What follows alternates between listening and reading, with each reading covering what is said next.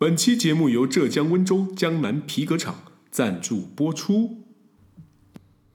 浙江温州，浙江温州江南皮革厂倒闭了。浙江温州这一大皮革厂，江南皮革厂倒闭了。王八蛋，王八蛋，黄鹤老板吃喝嫖赌，吃喝嫖赌，欠下了欠下了三点五个亿，带着他的小姨子跑了。我们没有没有没有没有没有没有办法，拿着钱包抵工资，工资原价都是一百多、两百多、三百多的钱包，通通二十块，二十块，二十块，通通二十块，通通通通通通二十块。Hello，各位朋友，大家好，欢迎收听今天的阿明哥哥 Chick Five，我是主持人台长老温。今天我免费帮这个江南皮革厂来做那个广告宣传哦，因为它快倒闭了。不过它倒闭也倒闭了几十年了，从两千年开始，还是两千二零一零年开始，一直说要倒闭，倒闭到现在还没倒闭。那这个老板黄鹤呢？到底几个小姨子跑路了也不知道。好，我们节目的一开始，我们先来回答一下那个我们热情的网友的一个呃来信啊。呃，我们的热情的网友 Amigo 来信的问题是这样子啊。老温你好，为什么那些女孩子都希望自己的男朋友是孙悟空呢？嗯，好的，Amigo，想必你已经有了一种女孩子都爱英雄的错觉。我可以很确定的告诉你，大错特错。我们在面对问题的时候呢，往往只看见了问题产生的现象。Amigo 们必须要能够了解问题的本质。你看看《西游记》发生在什么时候？一千三百年前的唐朝，贞观年间。那个时候，孙悟空出门有五彩祥云。当时的人们出门只能骑马走路，哇！当时出门你坐这个五彩祥云是多拉风呀！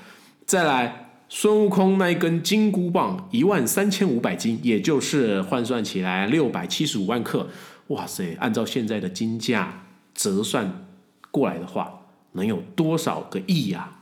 因此，女孩子希望自己的男朋友是孙悟空的真正含义是希望自己能有一个有车有存款的男朋友。希望老温这个回答呢，Amigo 能够满意。毕竟，一个男人什么时候最帅？转身去结账的时候最帅。同意的 Amigo 们，帮我按赞、点阅、加收藏，谢谢大家。好，我们接着进入今天的主题。在办公室里很常见的问题，总是有人喜欢在背后说三道四。不管是跟主管或是跟同事，通常呢会在背后被说闲话的有两种人。第一个就是你真的有问题，你 他妈是真的有问题啊！所以人家在背后说你是正常的。所以你要是知道有人在背后说你坏话的时候，拜托先想一想自己是不是真的那么机车，真的这么烂。如果你想了之后发现自己真的烂，好吧，你就烂，那没办法，人家骂你是应该。那你被骂是活该。那另外一种哦，是很优秀，真的很优秀，因为呃，俗话说嘛，不招人忌是庸才啊。这个 拜托拜托，不是招忌哦哈。就老板叫大家那个报告，呃，下礼拜三交，他妈的，你礼拜五就是交完了，然后大家因为你礼拜五就交了这份报告，妈的，大家礼拜六日要加班把它做出来。你看看太优秀是不是就？很容易被人家就是在背后说三道四。通常哦，台长哦，对付这一种优秀的人，就是说，先问他到底什么时候要交报告，然后大家约好就是 同一个时间交就好，这样大家就是啊，办公室的气氛就是融洽，这是非常的和谐，那同事之间的那个情谊就出来了哈。哦，那其实哦，就是你就算不是很烂的人，或者是很优秀的人，也是有可能被说小话。就是你可能踩到人家的线啊，讲几句话，就是不小心得罪了哪些人啊，啊，这都是有可能的。那不管是哪一种人，A、B、C 这三类的人，你遇到了这样子在背后说你坏话的同事，那你该怎么办呢？台长告诉你，就是八字真言，就直接讲出来，哪八个字？阿姨，我不想努力了。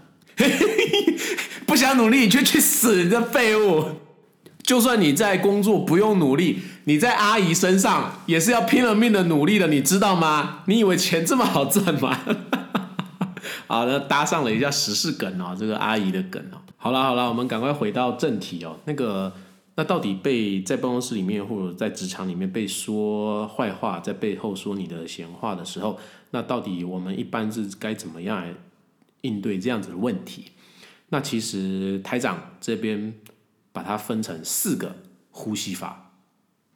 第一个叫金之呼吸哦，为什么叫金之呼吸哦？因为沉默是金。